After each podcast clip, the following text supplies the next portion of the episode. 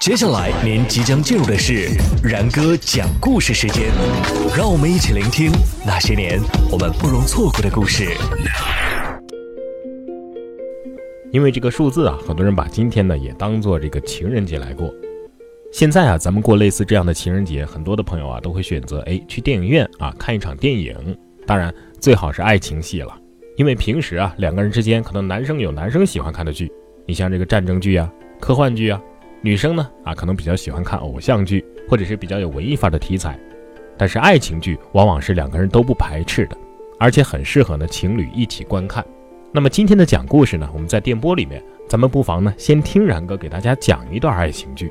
要说这爱情啊，是从古至今的一个永恒的主题。我今天想给大家分享、想给大家讲的这些爱情剧呢，不是电影，也不是电视剧，而是电影、电视剧的可以说是一个鼻祖吧。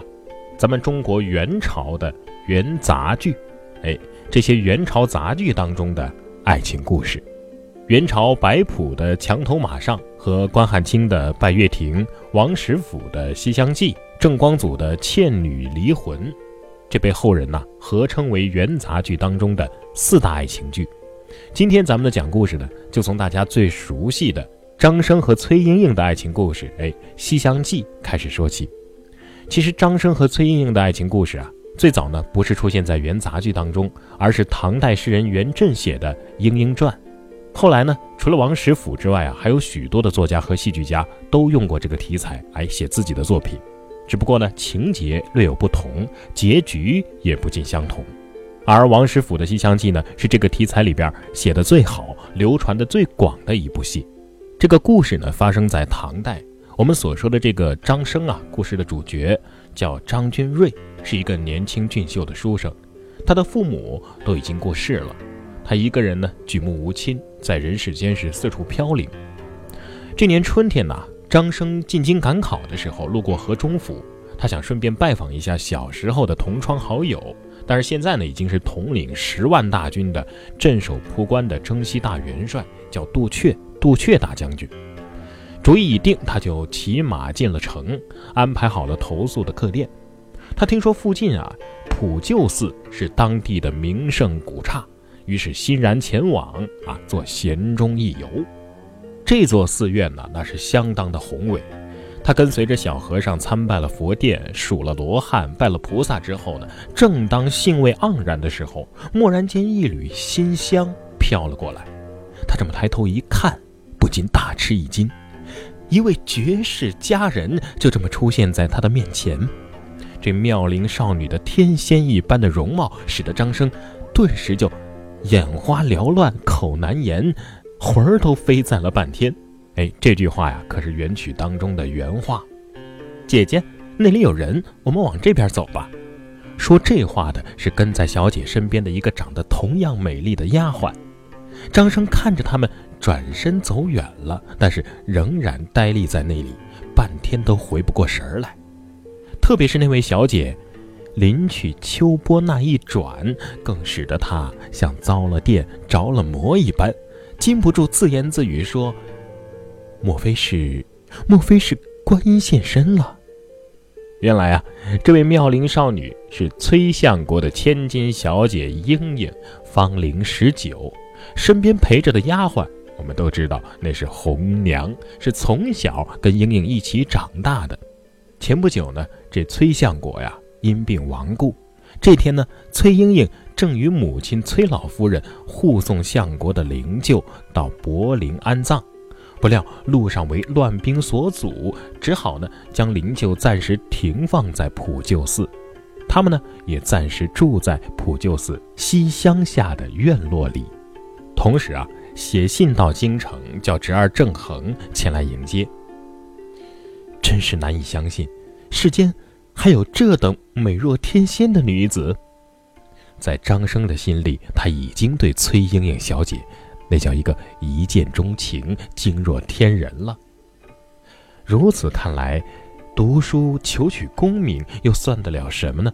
不如我就在这里住下，想办法认识认识这位小姐。我不去京城应举了。看来张生啊，已经被这小姐迷的是神魂颠倒、忘乎所以了。所以呢，为了能够结识和接近这位崔莺莺，张生也向普救寺的长老租借下了靠近西厢的一间僧房住了下来。说有这么一天，当他得知崔家将要为相国的亡灵做斋事、焚香祭奠的时候，他特意守候在寺里，等着丫鬟红娘接洽好做斋的事情之后呢，从方丈室里走出。已经在门外守候多时的张生，假装迎面碰上，并且连忙深深作了揖：“啊，呃，敢问小娘子可是崔莺莺小姐身边的侍女？是啊。”请问你有什么事儿吗？啊，呃，是这样，小生姓张名拱，字君瑞，本籍是西洛人士，年方二十三岁，正月十七日子时生，呃，并不曾娶妻。张生这没头没脑的做着自我介绍，你有没有搞错呀？谁想听你说这些？红娘觉得莫名其妙，又好笑又好恼，一回去呢，就把这事儿啊告诉了英英。英英呢？叫他不要把这事儿对夫人说，但是自己却暗暗地把这事儿记在了心上。入夜时分，更深夜静，月朗星稀，只有清风摇曳着树梢和花丛。红娘呢，在太湖石畔摆好了香案，崔莺莺就在月光下的花园里焚香祈祷，把满腔的心事诉与天公和夜色。而这时候，同样心事重重、难以入眠的张生，则是隔着院墙听到了这莺莺倚着栏杆的叹息，并且也轻轻地吟出了一首绝句，表达自己的情思：啊，月色融融夜，花印寂寂春，如何临浩魂，不见月中人？